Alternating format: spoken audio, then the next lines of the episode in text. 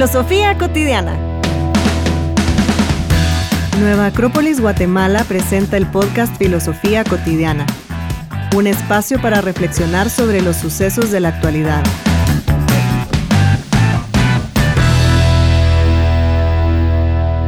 Poesía. No. Silencio. ¿Nunca soy esa canción? No, A la gran. De la tona. No, No. ya vas. va. no, pi. Mira, qué buena. Poesía silenciosa. Bueno, pues empezamos otro capítulo del podcast. A ver, hay que hacer el ejercicio de empezar serios. Sí, Bueno. sí. Así, no, pero no, no enojados, sino serios. Así como de, de, buenas noches.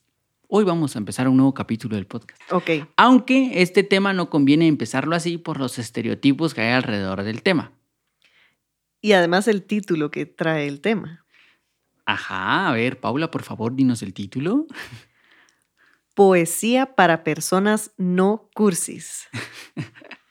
Lo primero que quiero saber es si te consideras una persona cursi.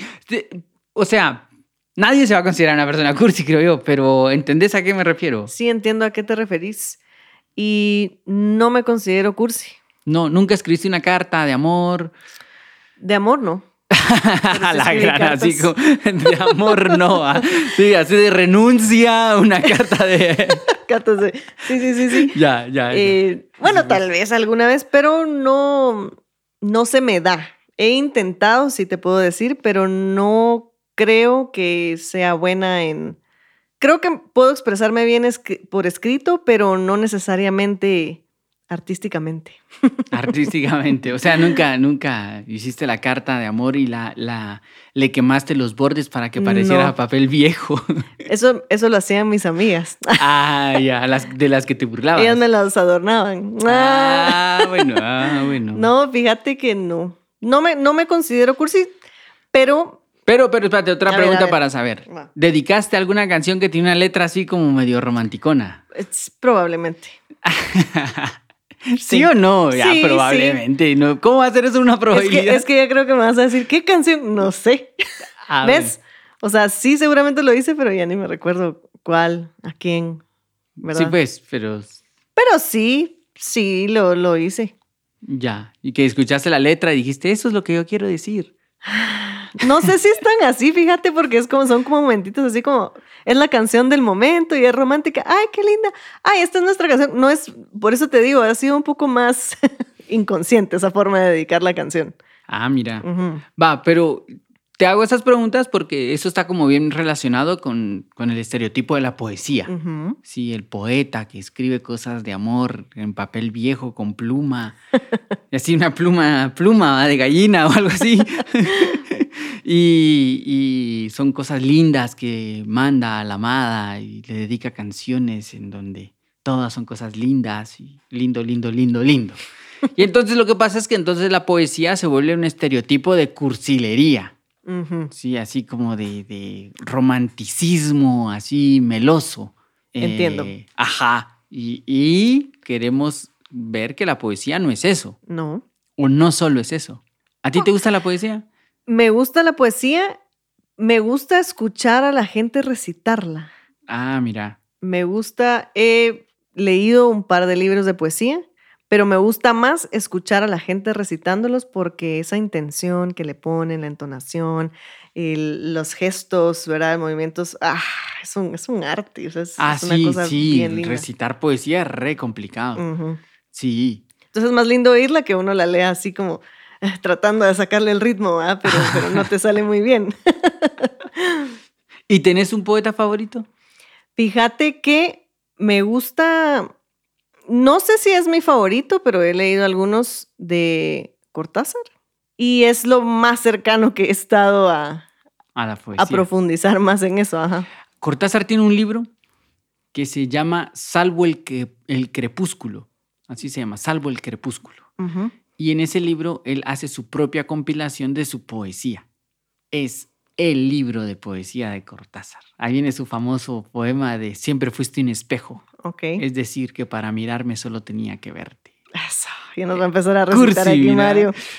Ajá, no, pero tiene todo ese libro. Es, es- pues ya que te gusta Cortázar, te Ujú. recomiendo Salvo el Crepúsculo. Va, pero entonces de él así ahí como medio visto Ujú. alguillo de poesía. Así es. A ver, ahora Mario, por favor, contanos tú. Yo qué, yo, yo soy recursi. Bueno, Es- no, fui recursi, creo yo, porque como que se me quitó. Pero en su momento, sí, la cursilería con, con, Con patas. todas las pues, letras ala, mayúsculas. Sí, qué triste, así de, de eh, cartitas y canciones y esto. Pero fíjate que hay un poeta que a mí me gusta un montón que se llama Fernando Pessoa, que tiene en su poema que dice algo así como, eh, todas las cartas de amor son ridículas. No serían ridículas si no fueran cartas de amor. Sí. Y después dice, eh, pero en realidad son ridículos los que no hacen cartas de amor, Ah, porque los seres humanos somos ridículos. Entonces, mira. ajá, ajá. Eh, y, y eso es- ya cuando lo leía un poquito más grande, ya, porque son etapas, va, una etapa ahí como medio de eso, de escribir cosas y lo demás. Después como un rechazo total de, ah, niñerías, yo soy, soy un rockero, no sé, yo soy algo así como... Sí, pues, sí, pues.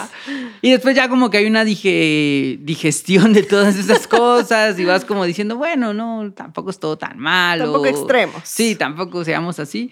Y volvés a plantearte eso y decís, "Mm, tal vez me pasé de azúcar en algún punto. Porque yo creo que la cursilería va más en relación a la sobredimensión de algo. Ok. O sea, que va más como en, en- O sea, si querés a alguien decirle te quiero, va, pero ya así como de te bajaré la luna. y que- Ok. ahí, ahí creo yo que entra la parte como Cursi. cursi, cuando ya te vas así, puchica, de- ajá. Sí, que te pasas de azúcar, como te lo dijiste sí, te pasas bien. de azúcar. Ahí creo yo que entra la cursilería. Porque la poesía no es cursilería, la, poesía como tal tiene que ver como con la sinceridad realmente.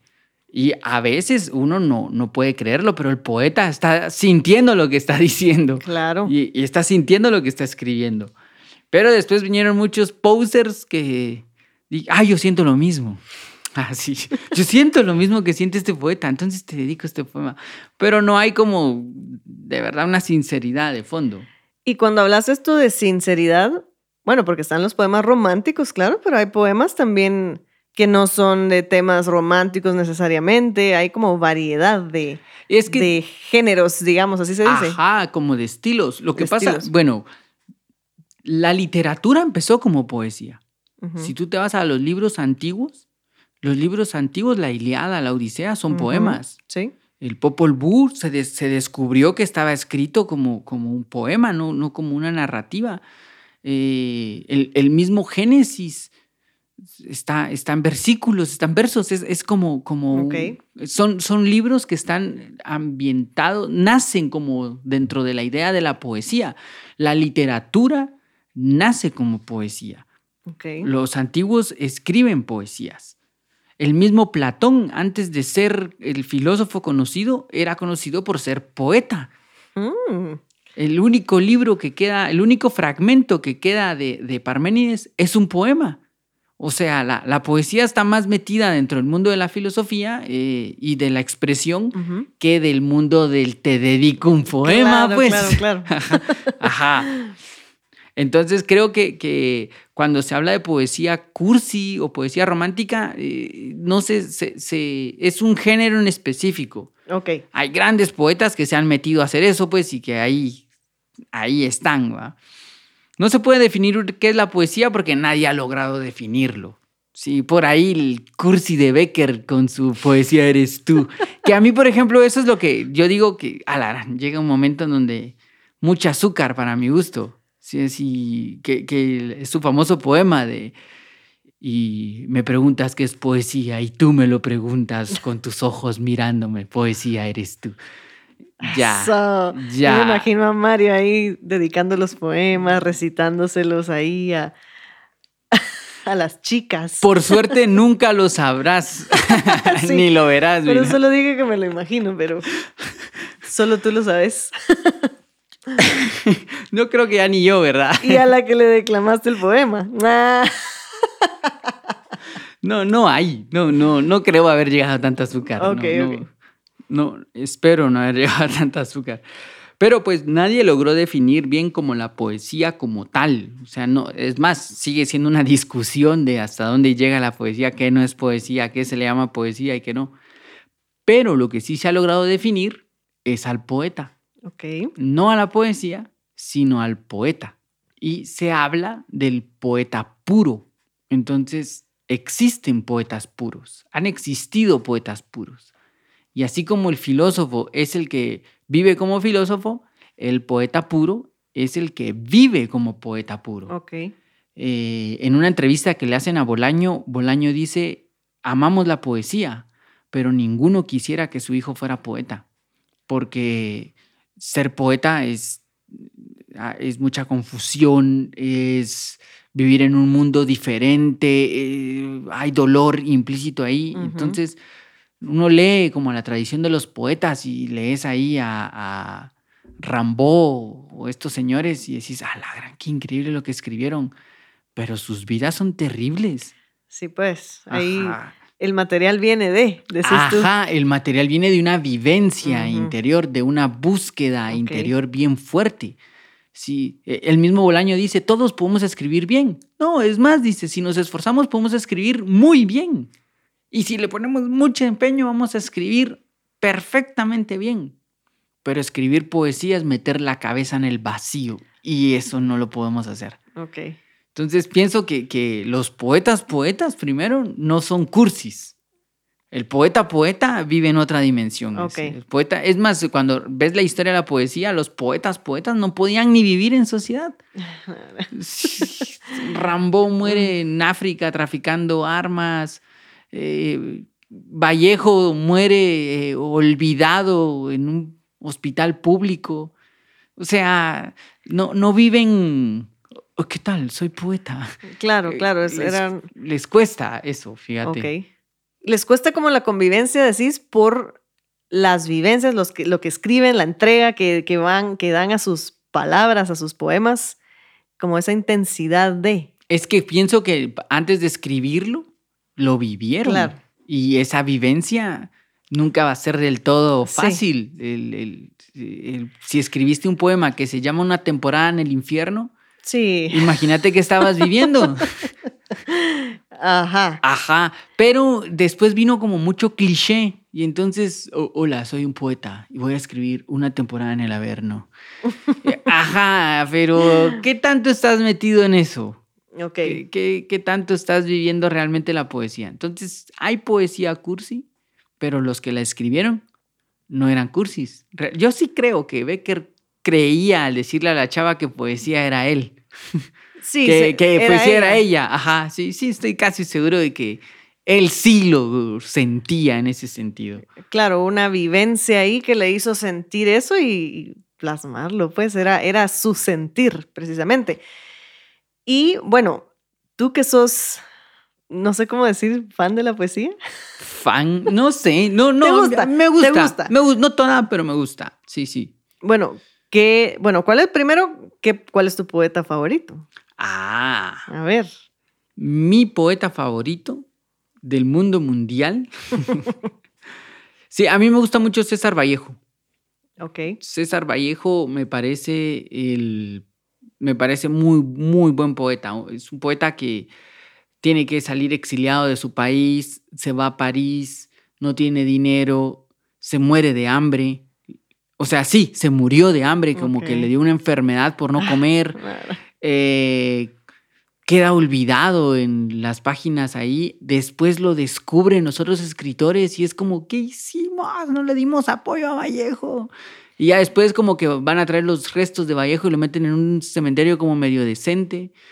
Eh, pero su poesía a mí siempre me ha parecido súper dura, súper dura. Tiene un libro que, que se llama Los Poemas Humanos. Y en los poemas humanos viene su famoso poema que se llama Los Heraldos Negros y que empieza diciendo que hay golpes en la vida tan duros, golpes como del odio de Dios, como si la resaca de todo lo vivido se, empos- se empozoñara en el alma o algo así dice. Ah, Son fuertes pero son, dice. Y, y ahí llega y dice, son los heraldos negros que nos manda la muerte. O sea, los mensajeros de la muerte. Ujú. Y cuando sabes que ese poema lo está escribiendo muriéndose de hambre en París, Claro. todos, muchos podemos pasar problemas difíciles, pero escribir eso en esa situación, eso es el poeta para mí. Ok. Entonces, para mí Vallejo, por mucho, por mucho, es, es uno de los que más me gustan. es de tus preferidos. Es de mis preferidos, sí. Y bueno, eso que mencionabas de él que lo descubrieron ya cuando estaba, bueno, ya por morir o muerto. Su- él se volvió famoso muerto, como, como los buenos Bueno, artistas. Eso te iba a decir, hay como muchos poetas que les pasó así, Sí, sí, ¿verdad? sí. Que, que eran como, escribieron muchísimo en vida, precisamente con sus vidas eh, así duras, complicadas, que obviamente no están ellos en lo que decías de, ay, yo soy poeta y todo, sino escribiendo sus vivencias y finalmente cuando descubren lo que han escrito, pues ahí es en donde, en donde surge el, el Fíjate poeta. voy a hacer una cosa inédita en nuestro podcast, A basado ver. en lo que acabas de decir. A Vamos ver. a ver. Voy a leer un poema Eso. de Fernando Pessoa, Ok. que va en relación a lo que decís, porque de Pessoa, ahora la obra de Pessoa es gigantesca. Hay un, creo que cada año aparece un nuevo libro de Fernando Pessoa, como de Cortázar, que aparece un nuevo libro cada año. Eh, pero cuando él estuvo vivo, no. Cuando él estuvo vivo, Pessoa se dedicaba, era un contadorcito por ahí, Wow. publicó un librito y de ahí lo que hay es un cajón. Y ahí están todos los papeles de Fernando Pessoa. Guau, Y lo que él escribió en vida fue a través de heteronomios, que él venía y, y no, no eran seudónimos, sino que él creaba un personaje completo que hasta le daba su propio estilo y él escribía, estos personajes escribían libros que comentaban sus mismos personajes. Entonces él tenía ahí a, a- a la gran Alberto Caeiro, Álvaro de Campos, que la gente creía que eran poetas. No sabían que era Fernando Pessoa haciendo Caray. heteronomios. O sea, una cosa bien loca. Pero de él, él, Fernando Pessoa, hay muy poco. Pero este libro, este poema que te voy a leer, dice por qué. A o ver. por qué pasa eso que acabas de decir. Porque a los poetas se vuelven famosos hasta que se mueren. Ujú. Entonces dice, mira pues, perdón que no lo vaya así como te gusta, ¿verdad? Gesticular Pero y las manos, sí, no, sí, perdón, ¿verdad? Pero pues leer puedo, así que te lo voy a Bueno, leer. ¿oíste? Está bien. Dice, si muero pronto, sin poder publicar ningún libro, sin ver la cara que tienen mis versos en letras de molde, ruego, si se afligen a causa de esto, que no se aflijan. Si ocurre, era lo justo. Aunque nadie imprima mis versos, si fueron bellos tendrán hermosura. Y si son bellos, serán publicados. Las raíces viven soterradas, pero las flores al aire libre y a la vista. Así tiene que ser y nadie ha de impedirlo. Si muero pronto, oigan esto, no fui sino un niño que jugaba. Fui idólatra como el sol y el agua, una religión que solo los hombres ignoran. Fui feliz porque no pedía nada, ni nada busqué, y no encontré nada, salvo que la palabra explicación no explica nada. Mi deseo fue estar al sol o bajo la lluvia, al sol cuando había sol, cuando llovía bajo la lluvia y nunca de otro modo. Sentí calor y frío y viento y no ir más lejos. Quise una vez, pensé que me amarían, no me quisieron. La única razón del desamor. Así tenía que ser. Me, consolé en el sol y en la lluvia. Me senté otra vez a la puerta de mi casa. El campo, al fin de cuentas, no es tan verde para los que son amados como para los que no lo son. Sentir es distraerse. Va, esto responde tu pregunta. ¿Qué pasa si el poeta no escribe? No importa, porque si los versos son bellos, saldrán a la luz, las raíces bien soterradas y las flores al aire. Y mira, es como bien estoico su poema. Su poema es así duro. es lo que, será lo que tiene que ser. Ajá. Y, ¿Y lo la no? única razón del desamor, así tenía que ser. Qué bonito. Va, pero Me gustó. es increíble saber que, que, eh, no fue famoso poeta eh, y no fue discutido poeta y el poeta, poeta, poeta. Escribían y se metían en lo que escribían y de, trataban de dejar algo de ellos en lo que estaban escribiendo y pienso que ahí cuando, cuando hay alguien que siente de esa forma, piensa de esa forma, vive de esa forma y lo escribe, es un poeta, pero también es un filósofo, porque es ético. Ajá. Y eso que decís me recuerda a algo que cabal leí de el maestro Jorge Ángel Libra, que creo que te lo mandé hoy, que decía que el valor de las palabras no está en lo que encierran, sino, Sino en, lo que liberan. Ajá. Y precisamente ahí están dejando todo eso ellos.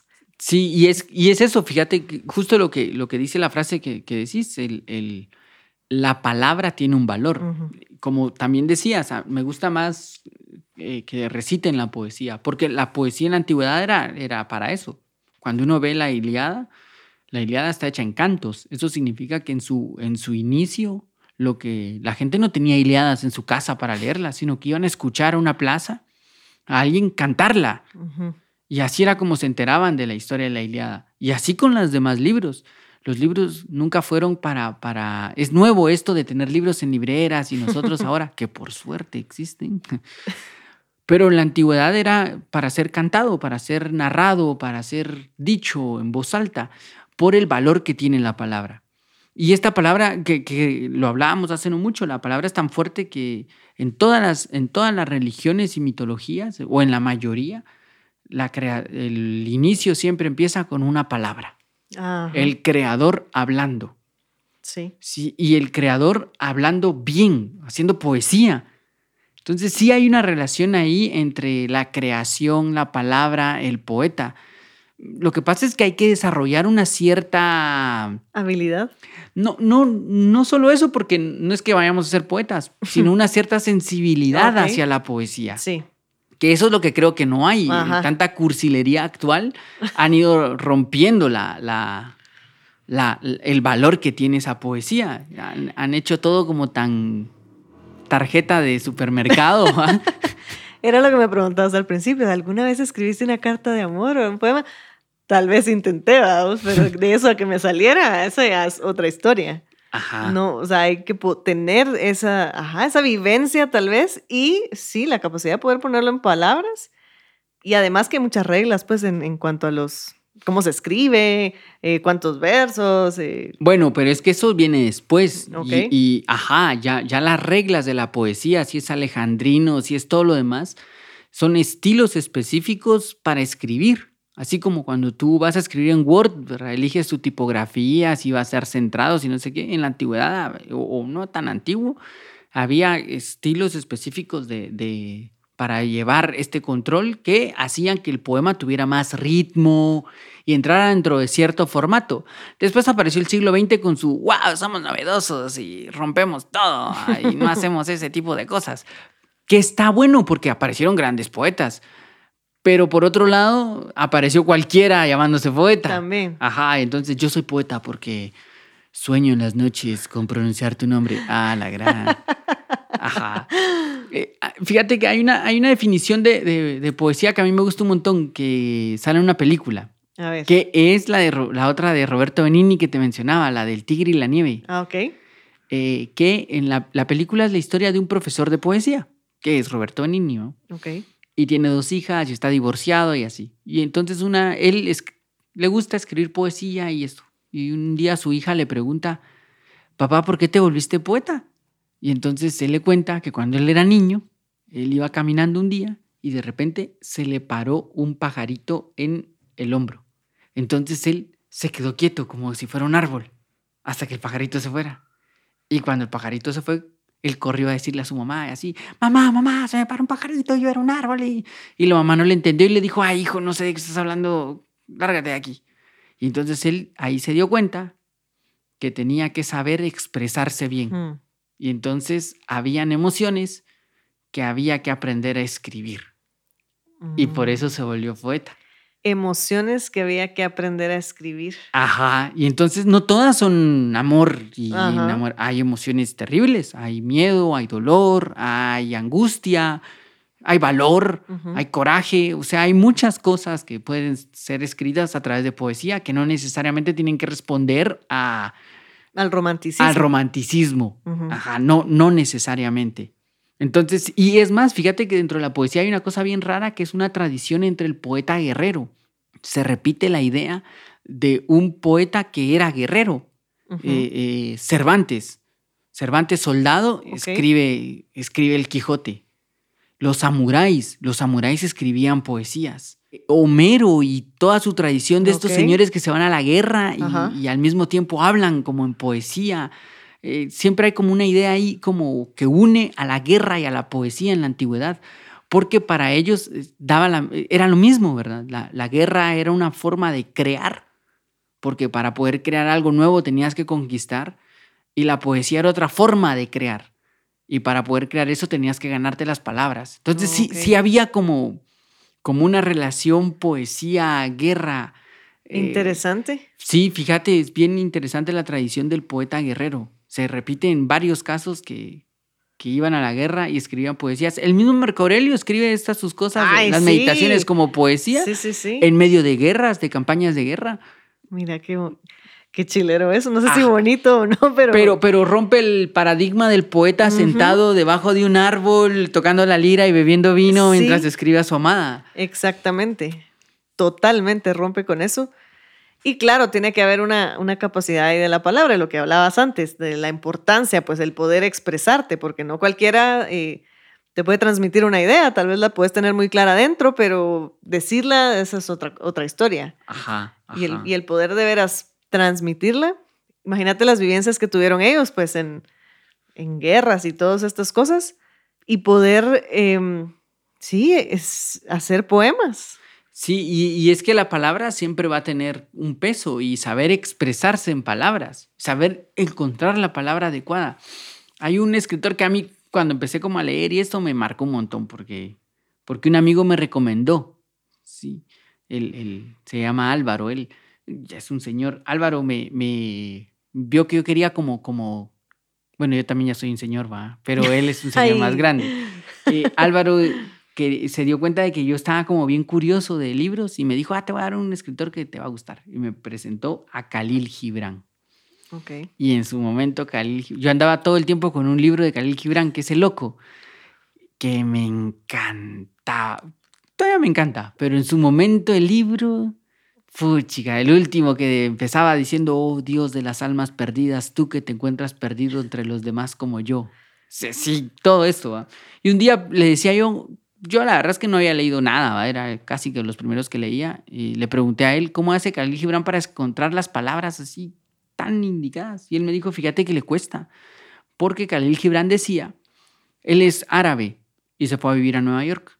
Entonces empezó a escribir en inglés. Y él decía que en árabe, en su idioma natal, había como siete formas de decir amor. Y en cambio llega a Estados Unidos, en donde hay una forma de decir amor.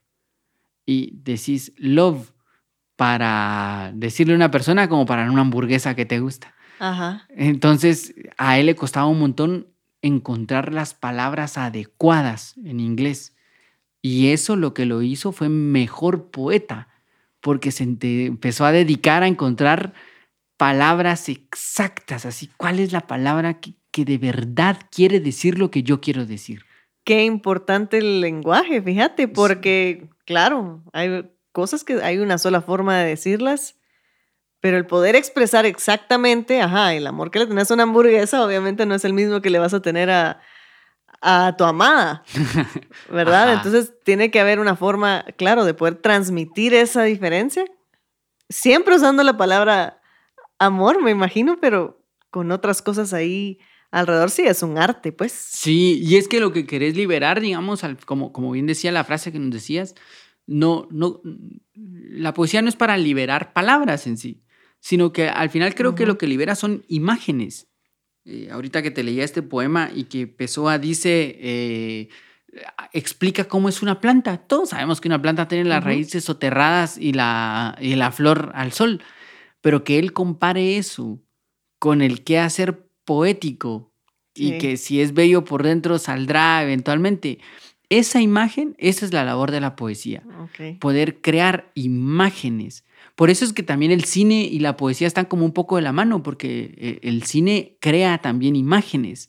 Claro, no solo es la, el frame del paisaje y los personajes, sino es todo lo que está ahí envuelto. Cómo a través de un frame te puede contar todo lo que está pasando dentro de una persona, por fuera. Por eso es que también se dice eso, al cine es poesía. Lo que, lo que hablábamos hace un rato de, la última escena de, de Fight Club.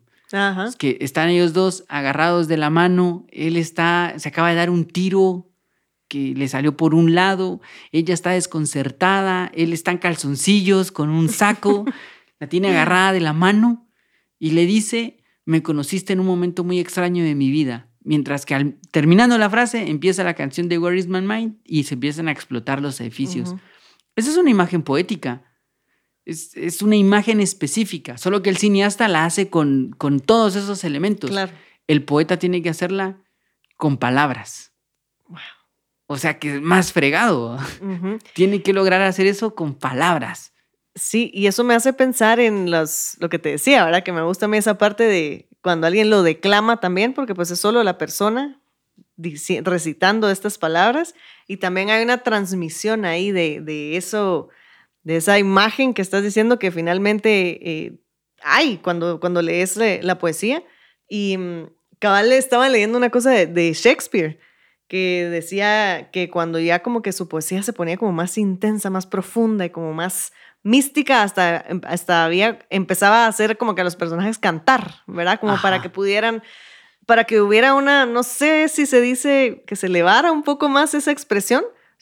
O sea, con, digamos que con menos elementos, entre comillas, puedes expresar un montón de cosas con las palabras. Sí, sí. Y, más, eh, por ejemplo, el teatro que mencionabas, el teatro le debe un montón a la poesía. Los personajes al inicio no hablaban, recitaban poemas y todo era eh, eh, en poesía. La música como tal, la música le debe un montón a la poesía. Si al final la, historia de los trovadores que dan origen a toda esta música es un señor que recita historias de poemas con su instrumento de cuerdas. Claro. Eso era el trovador. Y de ahí eh, empieza como la tradición de las canciones. Y finalmente es que muchas son, pues, poesía con música, ¿no? Ajá, y, y es más, hay, hay canciones que hay autores que han hecho literalmente así, agarrar el poema y hacerle, ponerle música. Hay un disco ahí de Serrat a Julio Hernández, a Miguel Hernández, perdón, que son solo poemas de, de Miguel Hernández. ¿Y qué hace él? Cantarlos. Ok. O sea, hay una tradición ahí como de, de, fondo de, de, la poesía en muchas de las artes. El, el pintar escenas de la poesía, el esculpir escenas de la poesía, el teatro, el cine, o sea, la poesía está ahí como... En, sí, en todo. Ajá, o sea... En todas esas artes. En todas estas artes. Y la filosofía también.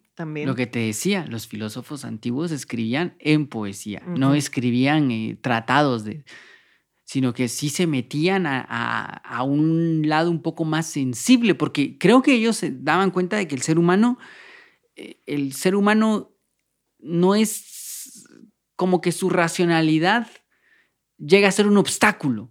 Cuando se la lleva de muy intelectual y muy frío, eh, llega a ser un obstáculo para otras otros aspectos del ser humano. Y la poesía tenía esa como capacidad de saltarse ese pedazo y poder expresar desde otro lado. Y fíjate que también leí una cosa de, bueno, que Platón decía como contando de Sócrates, que él decía que el verdadero poeta era como alguien que hablaba como en nombre de Dios, era como un portavoz de Dios para, porque su, su voz, él mismo se volvía un instrumento para poder transmitir un mensaje a los hombres. Ajá. Sí, sí. Entonces decís... Y, es más, se cuenta que eh, Sócrates en el, en el, diálogo del Fedón, eh, cuando llegan a visitar a Sócrates a la cárcel antes de que muera, eh, Sócrates cuenta de que soñó que Apolo le pidió que escribiera poesías. Y entonces él en su última época estuvo escribiendo poesías. Y, ahí es esa imagen del el poeta como está diciendo lo que le dijo la divinidad. ¿sí? Los profetas en la Biblia, en la antigüedad, son portavoces de Dios que les habla a través de los sueños. y, hablan en poesía, ¿verdad? Sí, los salmos, todo ese tipo de cosas. Sí, sí. Entonces sí, creo que la poesía está muy, muy enlazada con la creación en general, Ajá. con la creación artística, con la creación del universo, con la creación de, de la familia, si lograste casajear bien con tu poema, no sé. Pero pues está Hasta como... ahí. Está como eso. por ahí metida la, la idea de, de la poesía. Por eso creo que, que la poesía tiene que como reevaluarse, retomarse, como volver otra vez a ella, saltándose como algunos clichés, Ok. eh, saltándose como las canciones cursis, ¿va? Porque es que ahora hay- Sí, la sí. popularidad de algunas canciones rompió también a la poesía, ¿verdad? También. También. No, y hay cosas tan bien escritas que, que, ajá, no tiene que ser algo super cursi para que digas, ay, esto es poético. Y justo ahorita que mencionabas de, de los pensamientos de Marco Aurelio, pues él no, no habla de cosas románticas, pues está reflexionando de él y pff, Sí, es poesía lo que escribe ese tipo. Y, y es eso, fíjate que los grandes poetas a veces ni se dan cuenta, o, o no grandes, sino que hay, hay escritores que tienen chispazos de cosas. Hay una canción de Fito Páez, la de Yo vengo a ofrecer mi corazón, que años, que muchos años después a él le preguntan, ¿y, y esta es su canción, usted tan bonita? Y él dice, no sé, yo no pude haber escrito eso.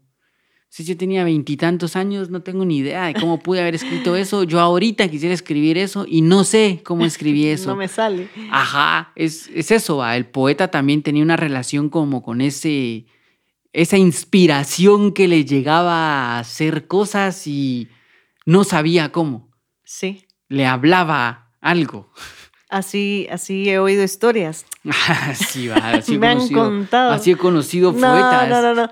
No, pero es que, como por ejemplo, mi papá es compositor de música, pues escribe canciones y música, y sí recuerdo que nos contó una vez una historia que él se levantó en la noche con la canción en la cabeza y a escribirla.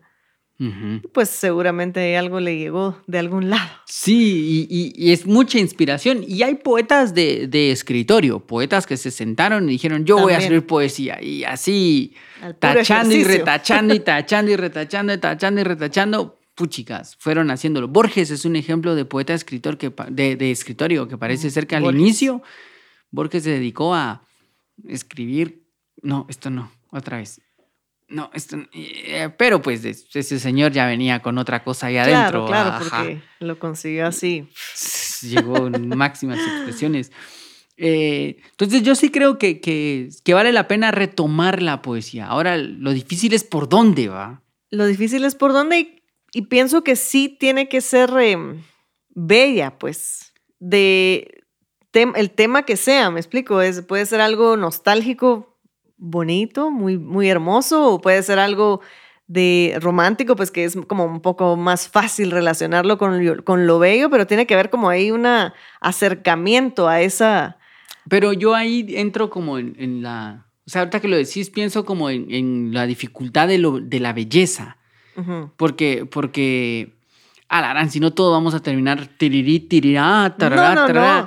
Pienso que, que, que lo más cercano como a la belleza es la sinceridad. Ok, ajá. Entonces, tiene que ser verdadera. Eso sí. Tiene va. que, tiene que ser verdadera la poesía. una mejor Sí, palabra. Ajá. Y, y si es verdadera, es bella.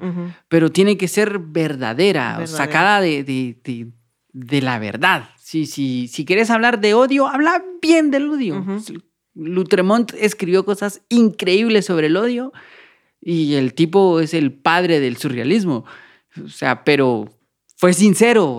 sea, sí, el conde de Lutremont, el conde de Lutremont, un señor llamado, bueno, un chavito llamado Isidor Ducast, escribió dos libros. Uno de ellos es eh, Los cantos de Maldoror. Y ese libro es el que lee un señor llamado Andrés, André Breton, que es el creador del surrealismo. Y de ahí para adelante se cambia el arte. ¿va? Y este chavito, un uruguayo que vivía en París, se suicida como a los 21 años. Pero tú lees el- el- el- los cantos de Maldoror y son sacados de, de una cierta verdad que él está viviendo. Pues mira su final tan trágico, él se ahorca y, Ajá. Ajá, pero está sacado de un lado muy duro y son verdad. Él está escribiendo lo que es verdad. Oh. Hay, hay una película sobre la vida de Rambo, que, que por cierto es de- sale DiCaprio y nunca es como muy famosa la película, que se llama Eclipse Total, que es, eh, es la vida de Rambo y su locura.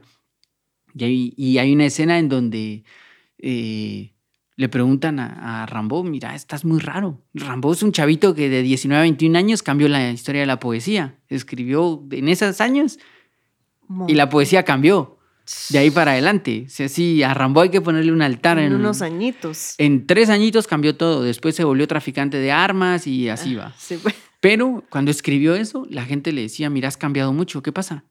Y él dijo, es por lo que estoy escribiendo. Ya no puedo. O sea que es verdad. Estos escritores, eh, su belleza está en la verdad. Ok. Entonces, ahí acepto yo que, que la poesía tiene que tener belleza, porque Sí. tiene que tener verdad. Porque si no, todos vamos a escribir versos alejandrinos y oda a mi amada. Pero creo que a eso me refería. No, no creo. A eso me refería. O sea, con que sea bello en el sentido que exactamente lo que es, lo que es honesto, pues tiene que tener ahí un- una belleza en, en- en lo que se dice, en lo que se plasma, en cómo se expresa, porque logras percibirlo. El, el Ajá. del otro lado, los que lo leemos o, o lo escuchamos. tiene fuerza, tiene, yo, la, la ética tiene una fuerza, la, la fuerza ética es, mueve el mundo y cuando un poeta tiene esa fuerza de estoy, esto es lo que yo estoy sintiendo, pensando, viviendo y lo plasmo en un la- verso, eso cobra fuerza. Ok. Si no, palabras, Ajá. Palabritas y trararí, trarará, ajá, Y se olvidan. y se olvidan. Se las lleva el viento. Y se las lleva el viento, como tus cartas de amor. Ajá. De plano. De plano, y saber, saber ni quién escuchando ahorita el podcast va a decir, o sea, que no era verdad esto que Paula me dijo, Fue la harán. comprometiéndote aquí. Uy, no. Ujú. No, no creo que escuchen el podcast. Ah, no sabes. Pero sí, fíjate que, que me, me, me parece interesante el poder unir a la poesía con la verdad. Sí, Entonces ya deja de ser cursi. Sí. Si realmente lo sentís, si, si sentís que esta noche podés escribir los versos más tristes y lo haces, bien ahí. Esto es verdad y por lo tanto tiene un grado de belleza y por lo tanto es poesía. Pero si estás diciendo, a ver, ¿qué le gustaría a Paula que le dijera? Ah, ya sé, le voy a decir que qué bonita su letra. Oh, qué bonita tu letra. Ahí ya no hay verdad.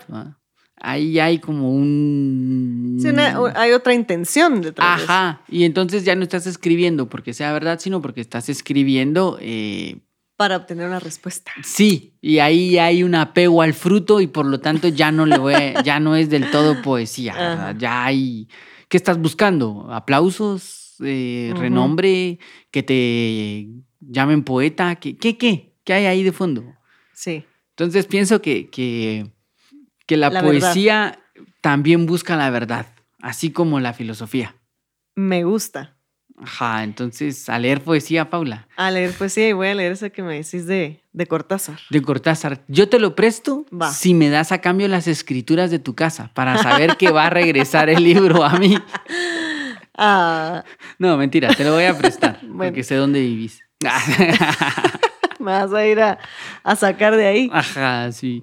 Bueno, Sí, es, es un librazo, salvo el, el crepúsculo. Y se llama así, salvo el crepúsculo, porque ese es el verso de otro poeta japonés que a Cortázar le gustaba un montón. Mm, Cortázar es otro que es súper poeta y sus libros tienen mucha Sí. poesía y todo eso. O sea, to- siempre encontrás a sus personajes diciendo poesía. Es como, como, como Bolaño, que siempre sus personajes son poetas. O sea, Bolaño te hace que en una novela la señora que vive a la par, la vecina, hablan poesía y, así como el Quijote. es- o como el Quijote, que en el. Quijote todos los personajes hablan en poesía y todos tienen una canción escondida a su amada y todos tienen un desamor metido.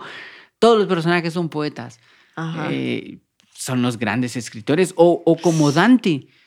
Que Dante. escribe la Divina Comedia. Su recorrido al infierno es un poema. La Divina Comedia es un poema escrito en tres cantos. En tres, eh, sí, en tres grandes cantos. Ajá. Entonces, la poesía está muy metida con la verdad de lo que está viviendo la persona. Me gusta, me gusta que, que sea, sí, es verdadera y ahí hay, y ahí hay una... Hay ahí va- belleza. ajá, hay belleza y uno también lo puede del otro lado sentir, porque te decía hace un rato, cuando decías de que, ay, si lo escribís con otra intención para obtener reconocimiento, etcétera, o esperando una respuesta, bueno, pero aquí hay una respuesta genuina también de vuelta. Ajá, Por esa verdad que te, que te llega, hay una respuesta verdadera también de regreso. ajá, entonces no, no deja de conmoverte, pero como todo, ¿verdad? O sea, así como no puedes empezar a leer el primer libro de filosofía que te vayas a leer, sea eh, La Paideia de Jäger, eh, o la primera película que vayas a ver eh, sea, no sé, La infancia de Iván de Tarkovsky, tampoco puedes empezar con un, voy a leer poesía, mañana me leo El Quijote. No, empecemos con, ajá, empecemos de a poquitos. Gibran para mí es un buen inicio. Ok. El loco. Ese libro. Es que todos los eh, son cuentos pequeños. ¿Y todavía lo tenés o, o lo prestaste también? Fíjate que tuve una mi tradición yo ahí en donde regalaba una copia de de de Bien ahí. del loco de Khalil Gibran. Así no te quedas sin, sin el original. Sí, pero pero una cosa así como de conocías a una persona y era como de, ajá, Ajá. primer regalo. Después vi En tu época de cursi. decís. Después vi que no era bien aceptado del otro no. lado. ¿va? Entonces pensé, no, no, no, no, no. ya no este más. me lo quedaré yo. Y así ha sido desde entonces.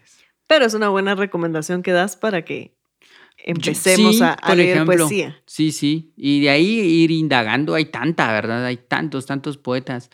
Eh, Pessoa tiene grandes cosas. César Vallejo, que ya te mencioné, tiene, tiene grandísimas cosas. Hay, hay este señor que se llama. Ay, Dios, se me fue el nombre de. El que escribió Mi amada inmortal. Ya se me va a olvidar, ya se me va me voy a recordar el nombre. Que este señor, Amado Nervo. Amado Nervo sí. escribió un libro llamado La amada inmortal, que es brillante. Incluso a, a mí Neruda no me gusta, y, pero tiene un par de libros que digo, ah, la gran, sí, este señor, qué onda, sí. Bien hechos. Sí, está bien fuerte. O sea, sí, sí. Un par de libros que yo digo, no, sí. Bien ahí. Eh, Mistral tiene cosas bien bonitas también. Gabriela Mistral tiene cosas súper chileras. Alforcina Storni tiene cosas súper chileras. Y por supuesto, así que habría que como hacer monumentos a ella. Pizarnik tiene cosas increíbles. Otra poeta pura. Ok.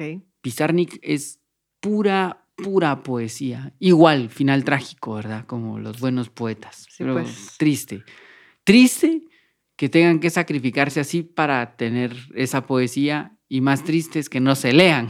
Sí. Ajá, entonces por ahí... Por- a- Por lo menos decís, se, se llegó a conocer el trabajo. Ajá, a por lo pesar menos de, la muerte decir, de las vidas y muertes aunque sea trágicas. por eso, pues por el morbo de ver qué escribía, si quieren, pero, pero leerlos, ¿va? Muy bien. Y bueno, a mí sí me gusta la verdad la poesía y soy medio ñoño en esas. Eh, Ñoño. pero pienso que hay que hacerlo por eso, ¿verdad? Hay escritores ahí que se están abriendo el alma para dar, dejar algo y, yo no tengo que hacerlo. Yo, yo tengo que solo llegar y con mi recipiente chiquito beber un poco de lo que hicieron y ya. Eh, bien, se llena mi vida. Buscar un poquito, leer un poquito ahí de las verdades que, Ajá, que dejaron. Me gusta eso. Bueno, me, me gustó mucho esto, este tema, fíjate, como ya te habrás dado cuenta. sí. Eh, Estuvo bonito. Y, esperemos que. Yo, yo me siento agradecido si alguien me dice después, ah, la voz, leí un poema. ¡Eh! ya con eso pienso yo que, que es un buen inicio. Es ganancia, Ajá, sí, sí. me parece. eh, Voy a leer un poema, Mario. Va, por favor. Al menos yo te voy a decir. Va, sí, tú no, no, tú. No, pero yo creo que sí van a haber varios ahí Ojalá, ojalá. que van a querer ir a buscar Poema. algo. Bueno, entonces gracias. Seguimos con el podcast. Eh, En diciembre tenemos temas ahí interesantes relacionados a diciembre. Ajá. Ajá. Eh, y, y pues Espérenlos. esta fiesta no termina. Seguimos. Seguimos. Así que gracias Paula, gracias Gerson. Eh, y paz para todos los seres de la tierra. Cerrando con frase poética. Gracias, Mario, por, por, la, por desearnos paz. Gracias, Gerson. Hasta la próxima. Nueva Acrópolis Guatemala presentó el podcast Filosofía Cotidiana, un espacio para reflexionar sobre los sucesos de la actualidad. Para más información sobre charlas, cursos y espacios filosóficos, puedes buscarnos en nuestras redes sociales. Filosofía Cotidiana.